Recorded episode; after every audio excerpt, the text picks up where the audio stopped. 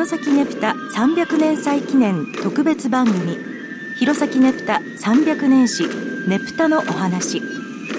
この番組では民族研究家の成田聡さんにお話を伺っていきます。成田さんよろしくお願いします、はい、よろしくお願いします。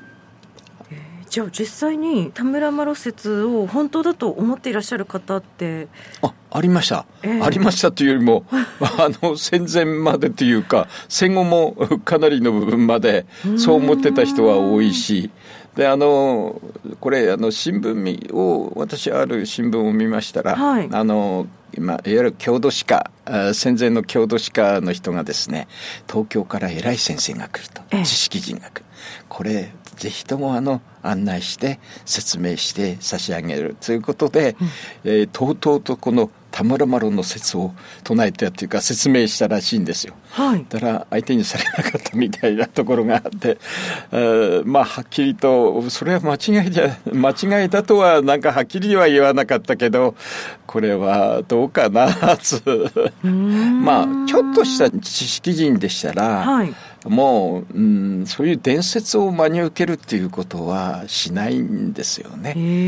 でやっぱりただあのそれなりの文書にもちょっと書かれてあるただ文書っていうのは書かれてあることが全て正しいんではなくてその文書が本当に正しいことを書いてあるかということをあの評価しなくちゃならないんですね。えー、資料評価といいますけれども、うん、そうそういういわゆる伝説をそのまま書いてるっていうような形のものだとそれは信頼は置けないということになりますね。で中にはですね例えば今どうなってるか分かりませんけども青森のあの八甲田にあのそういうねぶた発祥の地と言われてる火を立てたりっていうことが何年前でしたでしょうか？私あの記憶してないんですけれどもあるいは平内、えー、というところ平内町ですね、はい、ああそこもその田村丸の伝説つながる地名が出てくるんですね、ええ。えー、がた立てこもったみたいな。ですからここが、えー、発祥の地なんだ。発祥の地っていうのは常にその田村麻呂に結びつけていってることなんですね。ということはまあ根拠はないということを言えると思いますね。そうなんですね。で青森の方はですね、えー、昭和37年にその年に出た、えー、ねぶたの最高賞みたいなものに、えー、田村麻呂賞という名前を当時は、はい、いわゆるまだ田村麻呂説が有力な説だったんで田村麻呂賞っていう説を、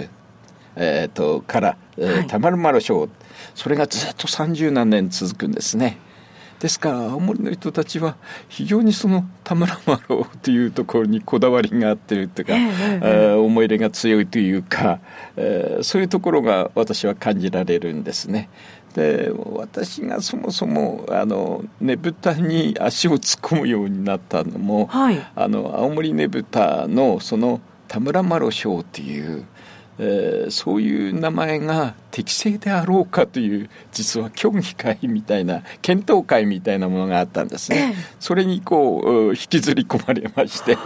で私はそれは伝説ですから、はい、あのこれはそこの説はどうどうかなですから田村麻呂賞というのをもうやめた方がいいんじゃないでしょうかということを私はその席上何回かありましたけれども。で結果あの田村麻呂賞はやめましょうと。えー、例えば観光客がなんか来て「このねぶたは田村麻呂」なんつうと、うん、さっき言ったあのその知識人の人が、えー、説明がつかないわけですそういう。田村麻呂はこっちまで来たんですかって本当なんですかっていうことになると もう答えられないわけですよ、はい、ですからねぶた大賞ということになってますね。変わったんですね。田村麻呂賞から、はいはいはい、その時もその会議でもやはり青森の人たちはやっぱり30何年も田村丸賞で来たんでやはり未練が相当あった人が多分多かったと思いますね。ねぷたの由来についてお話しいただきました。成田さんありがとうございました、はい、どうも失礼しました。